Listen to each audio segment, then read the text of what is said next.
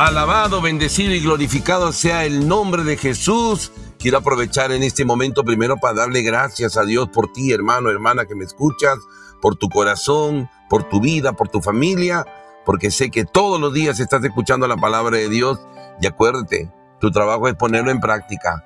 Dice el Señor, dice el Señor en el Evangelio que son felices, son bienaventurados, son dichosos los que escuchan la palabra, los que escuchan la palabra y la ponen en práctica. No solo los que la escuchan, muchos la escuchamos. Hermano, a mí me llega un WhatsApp de la meditación de un padrecito, me llega de tal padre y te pueden llegar de todos los superpadres que hay. Pero la dicha no está ahí, estás a la mitad del camino. Son dichosos los que escuchan la palabra como tú y como yo, pero la ponen en práctica. Es decir, la pongo en práctica porque sé que la palabra de Dios no es para leer solamente, es para meditarla, es para vivirla, es para ponerla en práctica, es para ponerla en acción. Y hoy, mi querido hermano y hermana en la fe, tú y yo tenemos la oportunidad de tomar esa decisión. Quiero ser dichoso, quiero ser feliz, pues tengo ahí un trabajo que Dios me ha encargado, poner en práctica la palabra de Dios. Hoy día vamos a tener un tema maravilloso pero quiero aprovechar para saludar a los nuevos oyentes de esta emisora de la fe. Aquellos que hoy día han abierto el aplicativo y están escuchando ya la palabra viva de Dios a través de los cantos, a través de la adoración al Santísimo, a través de las meditaciones. Este programa de hoy, todos los días, a las 11 de la mañana, y lo repetimos a las 10 de la noche, es de gran bendición para ti. Muchos que están escuchando este programa me han dicho, hermano, mi vida ha cambiado. Pero no cambia porque yo estoy predicando, hermano. El, el Todopoderoso no soy yo. Yo simplemente soy un instrumento. El Todopoderoso es el Señor. El Señor que no solamente todo lo puede, sino que todo lo hace bien. Porque Él es el Dios de los milagros. Él es el Señor de los señores. Él es el Rey de los reyes. Él es el amor mismo. Y ese Rey Todopoderoso está hoy aquí contigo y conmigo compartiendo en vivo con Jesús. Porque Jesús no solo está vivo, sino que quiere que tú estés vivo hoy y que te dispongas hoy día a vivir esa vida abundante, porque el Señor no ha venido para que suframos. Hermanos, el sufrimiento es parte de nuestra vida. Va a haber momentos en que tengamos que sufrir y Jesús lo dice, dichosos ustedes los que sufren por mi causa. Pero no dice el Señor, dichosos los que viven sufriendo todo el tiempo. Hay que reconocer que muchos de nosotros nos gusta sufrir, nos gusta vivir en el dolor, nos gusta porque hemos aprendido mal el Evangelio de Jesucristo. Hoy el Señor nos va a hablar en su palabra, hoy nos va a decir cosas importantes para que nosotros no seamos malditos. Tú dirás, ¿qué ha dicho hermano? Para que no seamos malditos, porque tú y yo podemos volvernos maldición según lo que estamos viviendo según lo que estamos haciendo. Aquel que vive en el pecado, aquel que no se confiesa, se ha hecho maldito. Aquel que con su boca dice cosas malas, aquel que no edifica, aquel que está destruyendo, se ha hecho maldito. Querido hermano y hermana en la fe, el Señor nos quiere benditos, nos quiere benditos. Y ese es el trabajo que tú y yo hoy día vamos a hacer, decidirnos a hacer la voluntad de Dios. Y cuando hablo de voluntad de Dios, para los que no saben, para los que hoy escuchan por primera vez, porque a veces la gente tiene ideas de la voluntad de Dios. Y muchos se van a ese texto bíblico, es que Jesús dijo en el huerto de los olivos, Padre, que no se haga lo que yo quiero, sino tu voluntad. Entonces yo vivo así, Señor, que se haga tu voluntad. Pero el problema no es la oración que hace Jesús. Jesús sabía cuál era la voluntad del Padre. ¿Sabes cuál es el problema? Nosotros muchas veces no sabemos cuál es la voluntad del Padre porque desconocemos la palabra de Dios. Por si acaso la palabra de Dios, lo que tenemos escrito, lo que se habla de Jesús, lo que hizo Jesús, lo que dijo Jesús, lo que pidió Jesús, esa es la voluntad de Dios. Y mientras tú y yo no conozcamos esta palabra viva de Dios, vamos a estar desconectados de la voluntad de Dios. Hay mucha gente que está conviviendo, no se casa, y piensa que es normal porque muchos lo hacen. Por si acaso esto no es voluntad de Dios. La palabra de Dios dice que el hombre abandonará a su padre y a su madre y se unirá a su mujer y los dos serán una sola carne. Esto está contenido como el sacramento del matrimonio, la iglesia, que vive la palabra de Dios y que enseña la palabra de Dios, te recuerda que el matrimonio es una gran bendición. Por eso los novios van al altar a pedir esa bendición. Los que no van al altar con su pareja no reciben esa bendición.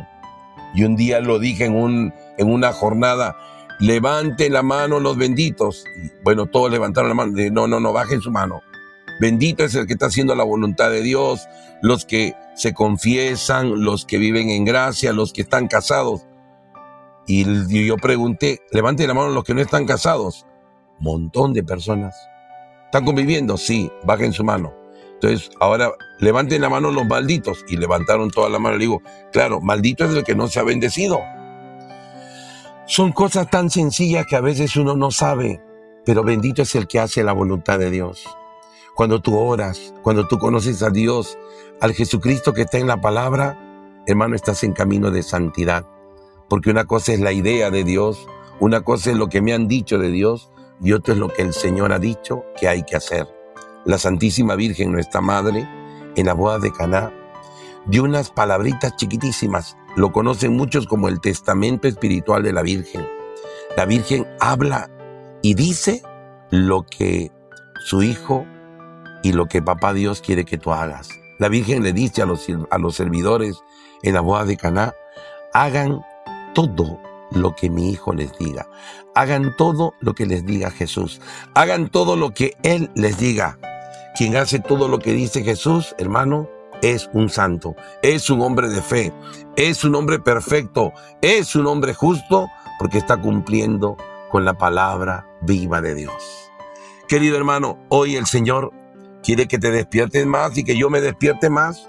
Por eso aprovecho en este momento para saludar a las diferentes comunidades que nos siguen, diferentes movimientos eclesiales, hermanos de la renovación carismática, hermanos de la comunidad Lazos de Amor Mariano, del movimiento Juan 23, los hermanos de Bodas de Caná, los hermanos que nos escuchan misioneros, laicos, acólitos, sacerdotes. Saludo a los sacerdotes que nos están escuchando en este momento que el Señor siga bendiciendo porque ya son benditos, que siga bendiciendo más y más y más sus vidas, porque el Todopoderoso quiere que tú y yo seamos, seamos felices. Y lo ha dicho en su palabra. Le ha dicho, yo he venido para que tengan vida y vida en abundancia. Entonces, hermano, momentos en nuestra vida vamos a sufrir, claro que sí, por causa de Cristo, pero no todo es sufrimiento. En un momento sufriremos, pero dice la palabra de Dios que Él ha venido para que tú y yo tengamos vida y vida en abundancia. Por eso en este momento vamos a conectarnos una vez más conscientemente de Dios porque estamos conectados con Dios. Nadie se desconecta, estamos conectados siempre con Dios. Pero vamos a conectarnos más a Dios en el nombre del Padre y del Hijo y del Espíritu Santo. Amén. Te invito a cerrar tus ojos un momento. Amado Padre Celestial, en el nombre poderoso de tu Hijo Jesús, te doy gracias, Papito Dios, porque eres tan bueno, porque eres maravilloso, porque eres excelso, porque no hay nadie como tú, Señor. Mi alma te alaba, mi alma te glorifica, mi alma te exalta, mi alma proclama que tú eres el Señor, que no hay nadie como tú, Señor. Gloria y alabanza a ti, Señor. Tú eres el Cordero de Dios que quita el pecado del mundo. Tú eres maravilloso, tú eres excelso. Y hoy, Señor, aquí, delante de tu presencia, te rindo mi corazón, te rindo mi vida, te rindo mi familia, todo lo pongo en tus manos, Señor, porque quiero vivir según tus proyectos, tus planes, según tu voluntad, que esté escrita en tu palabra.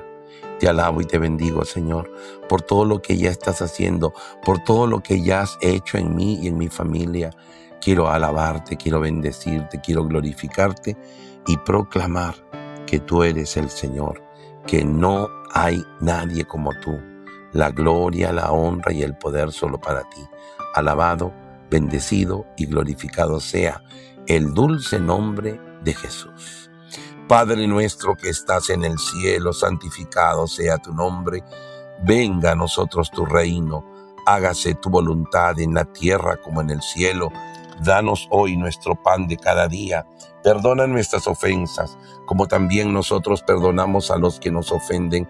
No nos dejes caer en la tentación y líbranos del mal. Amén. Dios te salve María, llena eres de gracia, el Señor es contigo. Bendita tú eres entre todas las mujeres y bendito es el fruto de tu vientre Jesús. Santa María, Madre de Dios, ruega por nosotros los pecadores, ahora y en la hora de nuestra muerte. Amén. Ave María Purísima, sin pecado concebida, Santísima, en el nombre del Padre, y del Hijo, y del Espíritu Santo. Amén, amén y amén. Y hoy, queridos hermanos, el Señor nos tiene un tema poderosísimo. Vamos a compartir hoy día un tema que quizá nunca has escuchado, quizá nunca te han hablado de esto, pero yo tengo que ser consciente de que yo tengo que alertar a mis hermanos de un gran mal. Y cuando hablo del gran mal, no me estoy refiriendo quizá al demonio, porque uno al toque tipifican y dicen, no, el demonio sí, que el demonio está por acá, que el demonio metió en la cola. Primero, para que sepas, el demonio no tiene cola porque es un ser espiritual. El Papa Pablo VI hace una definición muy clara del demonio. El demonio es un espíritu perverso y pervertido, pero es un espíritu, no tiene cuerpo. Nos han dicho que es de color rojo, nos han dicho que tiene un tridente, nos han dicho que tiene cola, que tiene cachos, que tiene ojos malos, lo han pintado en dibujos y cuando pensamos en el diablo, pensamos en esto. Hermano, el diablo no tiene cuerpo. Cuando digo esto, la gente se queda pensando, oye, ¿verdad, no? Claro, es que tenemos que entender muchas cosas que nosotros hemos escuchado o nos han dicho de Dios y nosotros las hemos creído.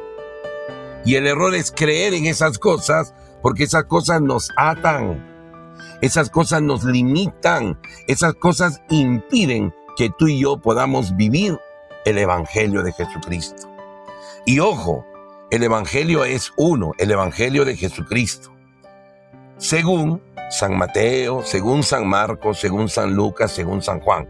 Un Evangelio según cuatro evangelistas, pero es un evangelio, no son cuatro evangelios. Claro, uno a veces dice, vamos a leer los cuatro evangelios, no, es un evangelio contado o narrado o escrito por cuatro personajes. Ahí está Mateo, Marcos, Lucas y Juan.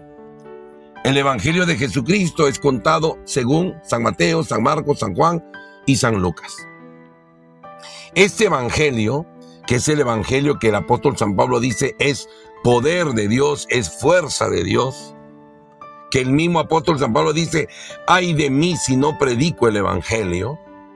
Este Evangelio, esta palabra, esta buena noticia, es la que nosotros desconocemos, es a la que nosotros no le hacemos mucho caso porque olvidamos cosas básicas.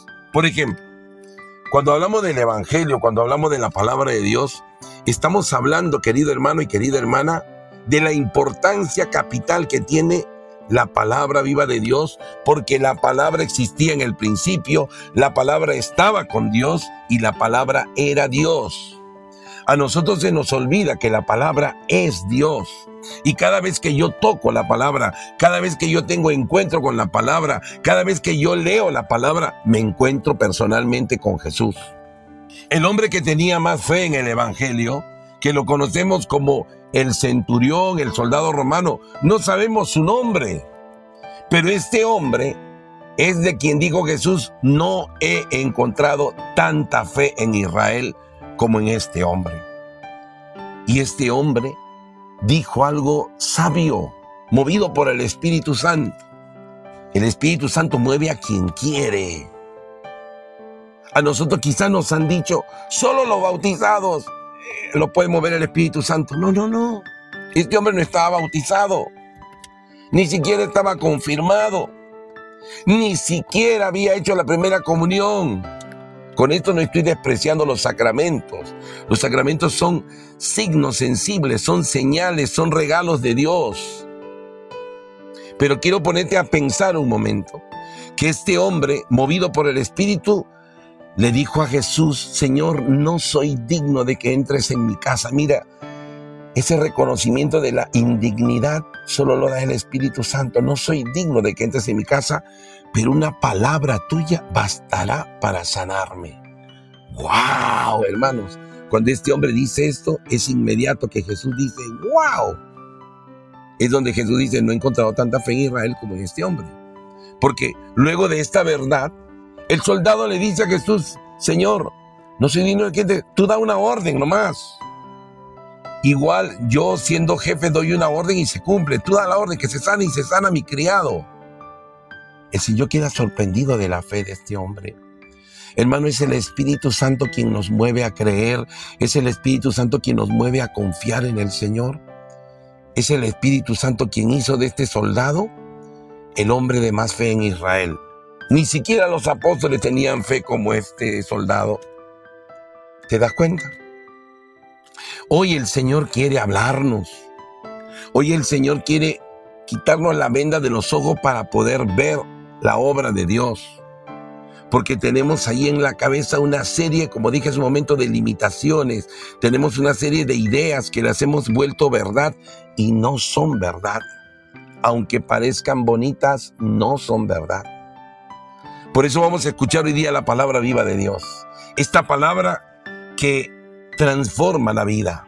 Una palabra tuya bastará para sanarme. Una palabra hoy, mi hermano y mi hermana, bastará para que tú y yo cambiemos, para que nuestra vida sea diferente. Vamos a escuchar la palabra de Dios tomada del libro de la carta a los Gálatas, ¿ya? Capítulo 1, versículo 6 en adelante. Está hablando el, apóstol San Pablo a esta comunidad de los Gálatas y le dice Pablo, me sorprende que ustedes abandonen tan pronto a aquel que según la gracia de Cristo los llamó y se pasen a otro evangelio. Pero no hay otro. Solamente hay personas que tratan de dar vuelta al evangelio de Cristo y siembran confusión entre ustedes. Pero aunque nosotros mismos, dice el apóstol San Pablo, los apóstoles, los enviados, los maestros, los evangelizadores, nosotros mismos o un ángel del cielo viniese a evangelizarlos en forma diversa a como lo hemos hecho nosotros, yo les digo, fuera con él.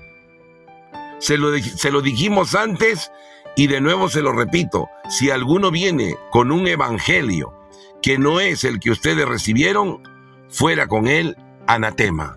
Es palabra de Dios, te alabamos Señor. ¡Wow, hermanos! ¡Wow y wow! Me he vuelto perro. ¡Wow, wow, wow, wow! Querido hermano y hermana en la fe, es ahora cuando te tengo que hablar que ya te dije hace un momento que hay un evangelio, el evangelio de Jesucristo contado según San Mateo, San Marcos, San Juan y San Lucas. Pero hay otro evangelio con E minúscula, no con mayúscula. El evangelio es Dios, dijimos hace un momento, la palabra es Dios. Hay un evangelio con E minúscula y yo he descubierto que la gente vive este evangelio todos los días con una naturalidad. Parece que se han memorizado hasta los versículos de este evangelio. ¿Cuál es este evangelio? Es el evangelio según me han dicho. Este es el evangelio según me han dicho. A mí me han dicho, a mí me lo han dicho, a mí me lo comentaron, a mí me dijeron así. Y la gente está convencida, mis queridos hermanos, de este evangelio, según me han dicho. A mí me lo han dicho. Y la gente hace lo que la gente le han dicho. Es como Vicente, ¿no? Vicente va donde va la gente. Entonces hoy día, querido hermano, yo quiero ponerte alerta porque hoy día dice, el apóstol San Pablo dice, me sorprende que ustedes abandonen tan pronto a aquel que según la gracia de Cristo los llamó y se pasen a otro evangelio. Y el Evangelio cuando dice acá está con E minúscula. ¿Cuál es este Evangelio según me han dicho? Tiene sus versículos, tiene sus, sus, sus límites. Por ejemplo, ¿cuántas veces he escuchado a la gente decir, mira, tienes que hacer esto porque Dios lo quiere, porque si no le haces caso a Dios, Diosito te va a castigar. Entonces nosotros inmediatamente inventamos esto y la gente mira a Dios como un Dios castigador. ¿A cuánta gente veo que dice, ¿sabes qué hermano? Este, hay que ser culantro, pero no tanto. O sea, te puede engañar una o dos veces, pero no tanto, ¿no? Y creemos que ese está en el Evangelio. Ese es el Evangelio según me han dicho, lo tengo en mi cabeza. ¿A cuánta gente yo le escucho decir, hermano, hay que ser manso, pero no menso? Parece bonito, parece hasta bíblico, pero esto no está en la palabra de Dios. Esas son palabras humanas. Acuérdate que todo lo humano, puro humano, es similar a lo del demonio. Y te pongo claridad en esto.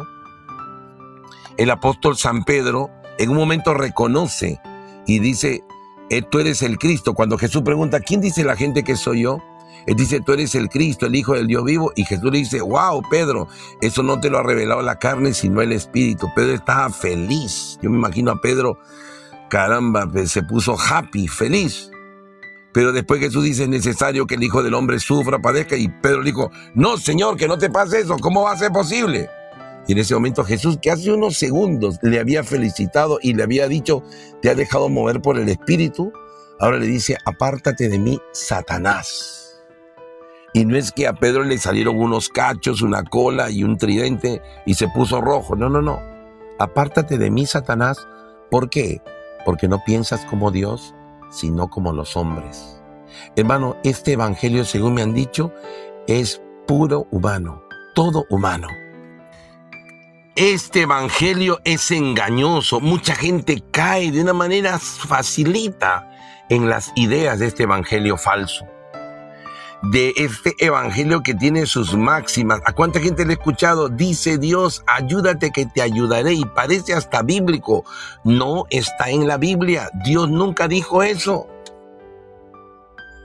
Tampoco Dios dijo, cuídate que te cuidaré. Y mucha gente, hasta parece lógico, claro, yo me tengo que cuidar porque Dios dice que cuídate que te cuidaré. Eso no está en la palabra de Dios. Más bien dice la palabra de Dios que Dios cuida de ustedes. Dice en el Evangelio de Mateo, si Dios cuida así a las aves del cielo y cuida así a los lirios del campo, ¿cuánto más hará por ustedes y terminen siendo hombres de poca fe? Querido hermano y hermano, Dios cuida de nosotros. Piénsalo un momento. Las ovejas, nosotros somos ovejas del Señor. ¿Quién cuida las ovejas? ¿Las ovejas cuidan al pastor o el pastor cuida a las ovejas?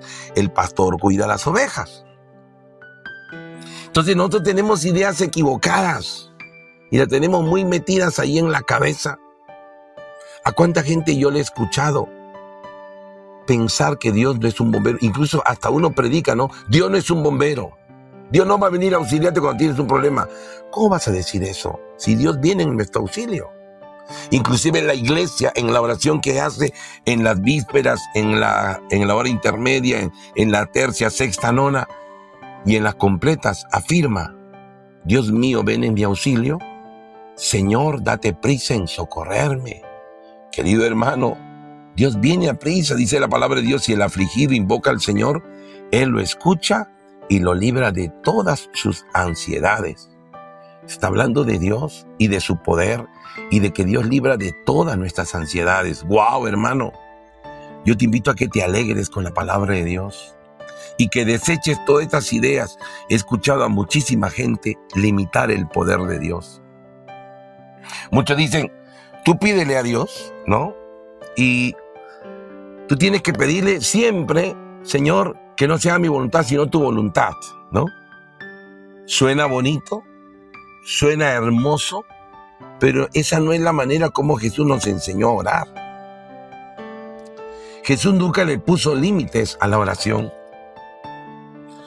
El problema no es decir que se haga la voluntad de Dios, sino que a nosotros nos han enseñado que la voluntad de Dios va casi en contra de nuestra voluntad. Si yo quiero salud, Dios me quiere enfermo.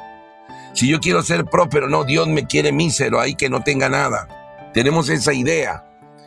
Entonces mucha gente dice, bueno, seré feliz si es que es la voluntad de Dios, pero si Dios quiere que no sea feliz, no seré feliz.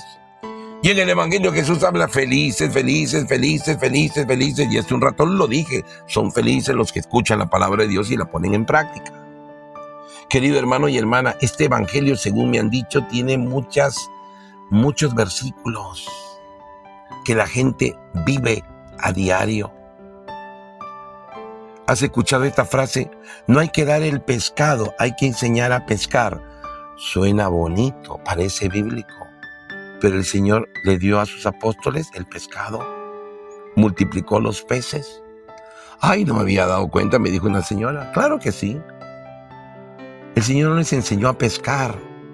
El Señor es providente. Dios tiene mil maneras de bendecirnos, dice la palabra de Dios. Nosotros somos los que ponemos límite y acá hay que tener muchísimo cuidado con el tema de la voluntad de Dios, porque la voluntad de Dios es que todos se salven. A veces nosotros buscamos salvarnos solos a, nosotros mismos y no me importa el resto. Peligroso, peligroso, peligroso.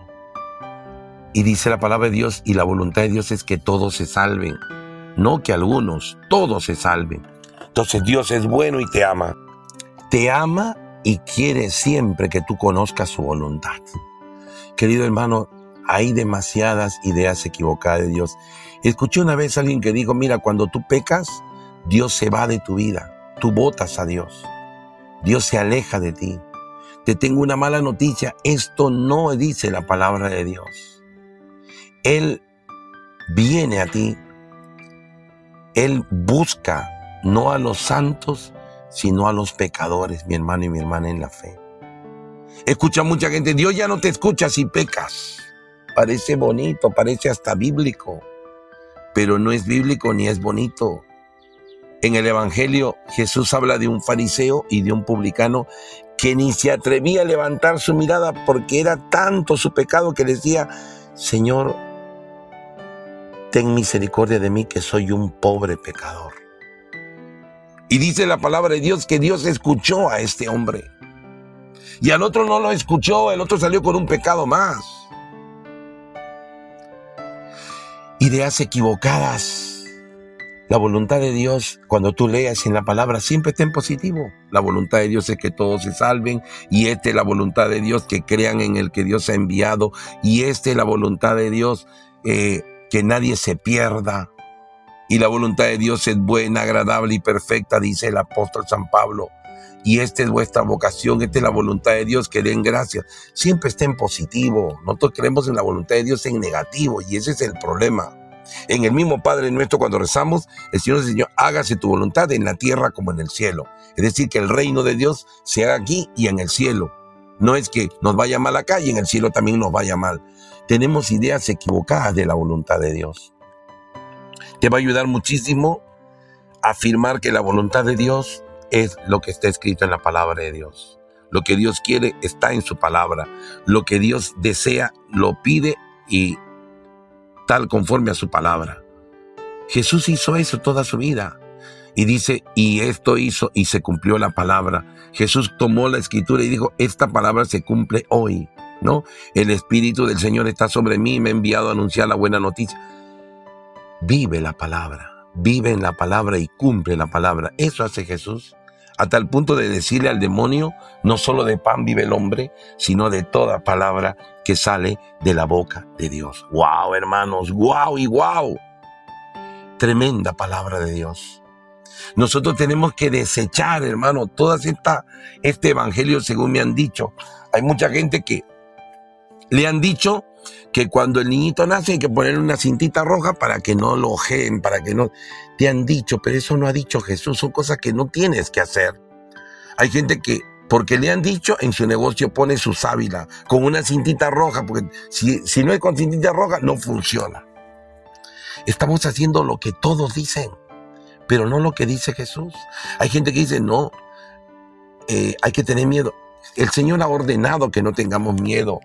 El Señor ha ordenado que no nos preocupemos. El Señor ha ordenado que no nos asustemos, que vivamos en la confianza. Esto ha pedido Jesús. Y eso no nos gusta hacer.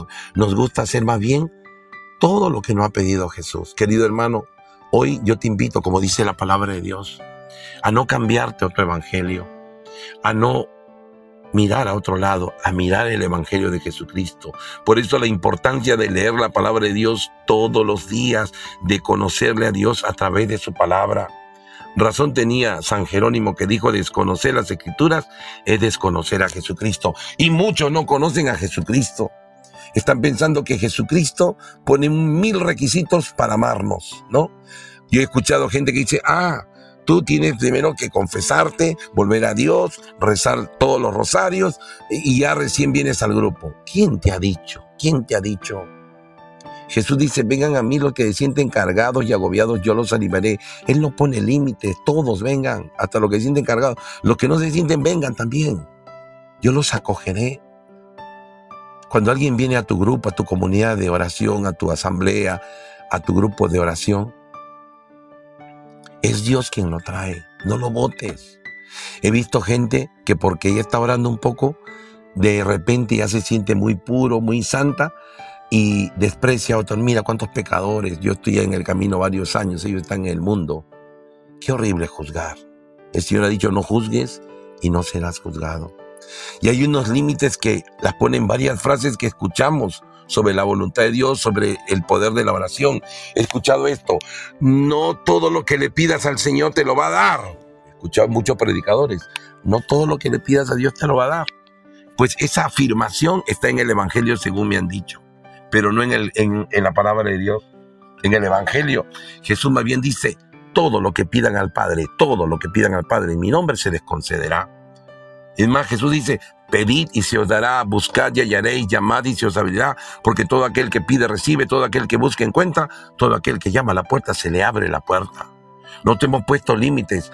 Tú pídele a Dios y, bueno, si Dios no te lo da es porque no te conviene. Suena bonito la frase, pero no está en el Evangelio de Jesucristo, está en el Evangelio según me han dicho. ¿A cuánta gente le he escuchado? Lo más importante no es la sanación física, sino la sanación espiritual. Entonces hay que afirmar que Jesús hizo lo menos importante en el Evangelio y empezó a sanar a los enfermos. Dios no sana a todos, dijo un Señor. Dios sana a todos cuando hay fe. Hay una diferencia del pueblo que iba al encuentro de Jesús de hace dos mil años y del pueblo que viene hoy día. La gente van mil personas a una misa de sanación 999 quedan enfermos y uno sanó de un dolor de la espalda.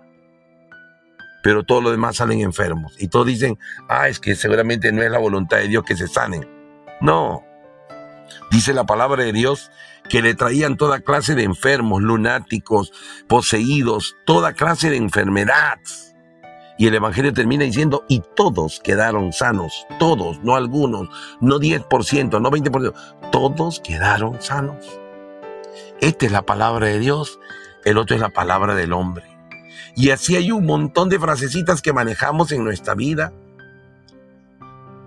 Hay gente que se da el lujo hasta de aconsejar, ¿no te va bien el matrimonio? Cámbiate de pareja. Porque se puede hacer así, no tengas esa palabra. Y empezamos a dar consejos humanos, mis hermanos. Y nos olvidamos que cuando no pensamos como Dios, pensamos como el diablo.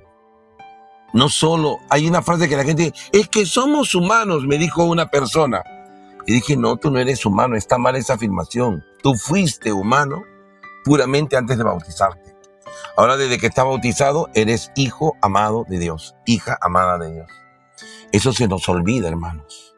Dios no puede fallar, yo te puedo fallar, tú me puedes fallar, pero Dios jamás puede fallarte, mi hermano. Y Dios lo que dice se hace. Y Dios es el único que puede llamar a la existencia lo que aún no existe. Y Dios llama así. Hay gente que dice, no, no, no, mira, no lo esté molestando mucho a Dios. Escuché una vez un señor que me dijo, ah, si Dios nos da todo lo que debemos, o sea, si le pides un cuchillo, te va a dar un cuchillo. Claro que sí. Ya tú verás para qué lo utilizas. Si lo vas a utilizar para una cosa mala, será tu pecado. Pero que Dios te lo da, claro, Él ha dicho todo lo que pidan en la oración creyendo que ya lo han recibido lo obtendrán. Marcos 11, 24. No dice algunas cosas, todo lo que pidan en la oración, creyendo que ya lo han recibido. Este creer que ya lo han recibido es la fe. Yo tengo que creer que ya recibí. Y el error mío es seguir pidiendo. Si yo sigo pidiendo es porque no estoy creyendo. Pero yo tengo que creer. La, la palabra de Dios dice creyendo que ya lo han recibido. Y no hacemos bien la lección, entonces el resultado no, no va a salir bien. Hermano y hermana en la fe, Hoy te invito a no ser maldito, porque dice la palabra de Dios que el que sigue otro evangelio, aunque venga un ángel a hablarnos, y aquí quiero decir algo, hay pensamientos de los santos que son muy bonitos, pero cuando los comparamos con la palabra de Dios, ahí tenemos que reconocer que le damos toda la autoridad a la palabra de Dios. Los santos, Dios los ha puesto para que nos señalen a Dios, no para que se señalen ellos mismos. Y aprendemos de los santos cuando vivimos como Jesucristo, porque ellos aprendieron de Jesús. Yo los invito a todos a amar mucho más a Dios. Como dice Jesús, el que me ama cumplirá mis mandatos, cumplirá mi palabra, el evangelio que él ha dicho. Quiero orar por ustedes en este momento para que tengamos claridad en el caminar. Solo cuando tenemos claridad vamos a ver cómo las bendiciones fluyen todos los días. El tema de la cruz, mucha gente dice, yo estoy cargando con mi cruz, mi esposa es mi cruz, mi esposo es mi cruz, mi enfermedad es mi cruz. Bueno, eso te han dicho. Pero Jesús nunca dijo que el esposo es la cruz, ni tampoco dijo que, que la enfermedad es la cruz. Piensa un momento, si la enfermedad fuera la cruz, como dices tú o como te han dicho, cuando Jesús sanó a los enfermos, ¿qué le estaba quitando? Les estaba quitando la cruz. Entonces, la enfermedad no es la cruz. La enfermedad es el mismo Jesús cuando tú le sigues con radicalidad. Lógicamente, quien es radical en el seguimiento de Jesús, la gente se va a burlar, se va a mofar de ti, se van a... todo lo demás. Ahí viene la cruz, el sufrimiento por seguir a Jesucristo. No el sufrimiento tonto, yo sufro porque mi papá se murió hace 10 años. Bueno, ¿y qué estás ganando con ese sufrimiento? Nada, eso no es sufrir por Jesucristo. Tu papá primero no está muerto, tu papá está vivo porque está en la presencia de Dios. Hay que creer en el Señor, hermanos. Rezo por ustedes para que crean más. Yo también rezo por aquellos que hoy día están tomando la decisión de hacer la voluntad de Dios. Y lo voy a invitar pronto a un retiro para poder tener un retiro de la fe y conocer todo de la fe para poder vivir la fe como Dios quiere. En el nombre del Padre y del Hijo y del Espíritu Santo, amén. Amado Padre Celestial, en el nombre poderoso de tu Hijo Jesús, te doy gracias por todo lo que está sucediendo en nuestros corazones, por las maravillas de tu amor, por todo lo que ya nos has dado, Señor. Sigue manifestándote, sigue bendiciéndonos, sigue haciendo milagros en nuestra vida. Gracias por tu palabra y gracias por el Evangelio que hoy hemos escuchado, que nos mueve a convertirnos más a ti. Te doy todo el honor y toda la gloria porque sé que estás aquí conmigo, que me amas, amas a cada uno de nuestros oyentes y los has bendecido con toda clase de bendiciones espirituales y celestiales. Bendito y alabado sea tu santo nombre, ahora y por siempre. Amén. Padre nuestro que estás en el cielo, santificado sea tu nombre, venga a nosotros tu reino hágase tu voluntad en la tierra como en el cielo. Danos hoy nuestro pan de cada día. Perdona nuestras ofensas, como también nosotros perdonamos a los que nos ofenden. No nos dejes caer en la tentación y líbranos del mal. Amén. En el nombre del Padre y del Hijo y del Espíritu Santo. Amén. Que el Señor siga bendiciéndote, hermano, hermana. Sigue siendo feliz porque hoy has escuchado la palabra de Dios y tienes la misión de ponerla en práctica. Bendiciones.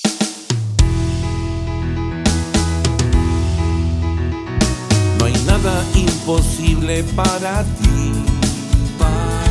Todo es posible si yo creo en ti.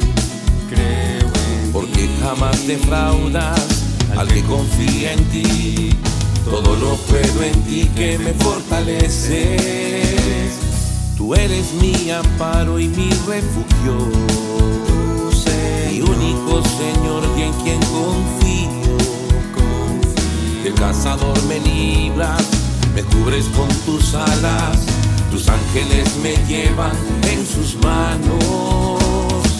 ¿Quién nos separará del amor de Dios? Ni la vida, ni la muerte, ni la enfermedad, ni el demonio, ni los ángeles del cielo en todo triunfaremos. ¿Quién nos separará del amor de Dios? Ni la vida, ni la muerte, ni la enfermedad, ni el demonio, ni los ángeles del cielo. Mas en todo triunfaremos por su amor.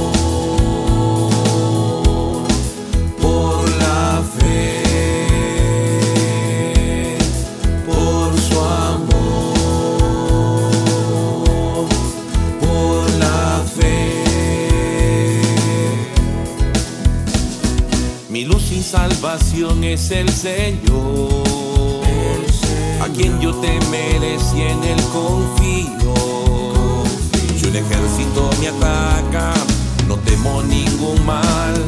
Si estalla una guerra, aún confío. ¿Quién nos separará del amor de Dios? Ni la vida, ni la muerte, ni la enfermedad, ni el demonio, ni los ángeles del cielo. Mas en todo triunfaremos. ¿Quién nos separará del amor de Dios? Ni la vida, ni la muerte, ni la enfermedad, ni el demonio, ni los ángeles del cielo. Mas en todo triunfaremos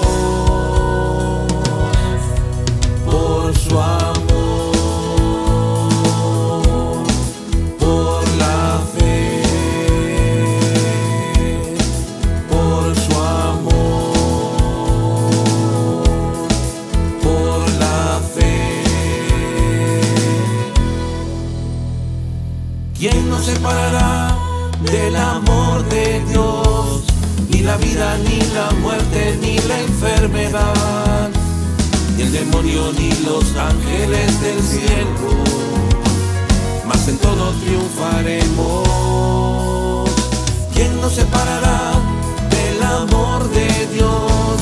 Ni la vida, ni la muerte, ni la enfermedad, ni el demonio ni los ángeles del cielo, mas en todo triunfaremos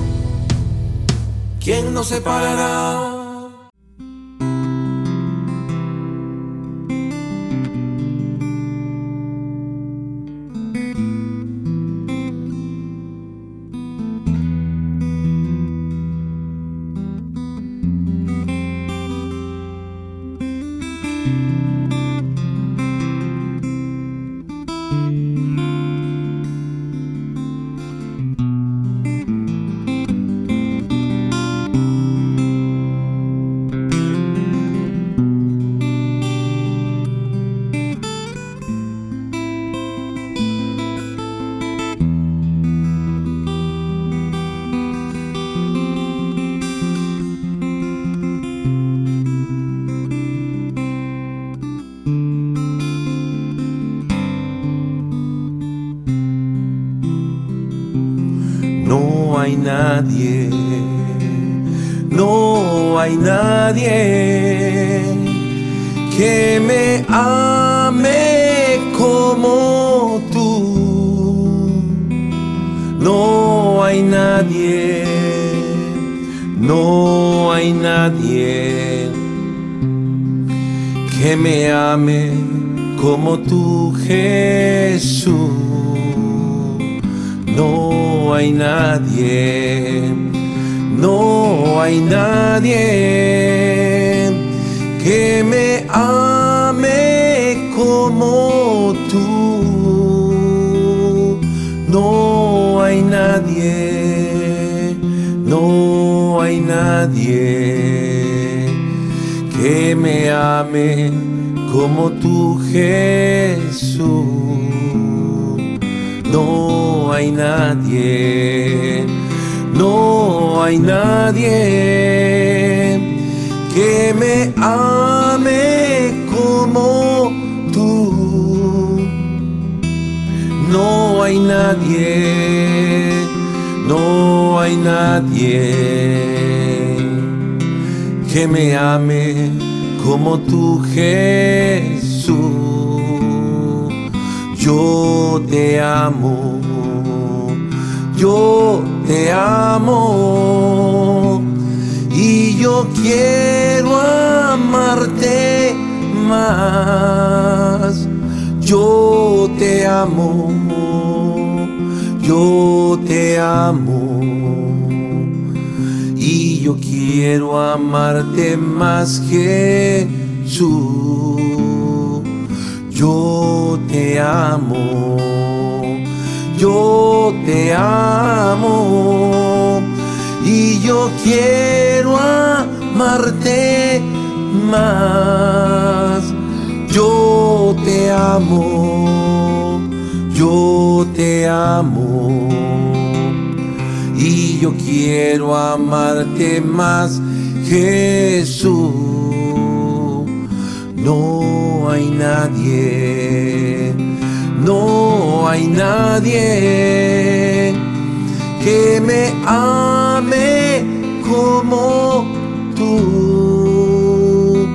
No hay nadie, no hay nadie que me ame como tú, Jesús.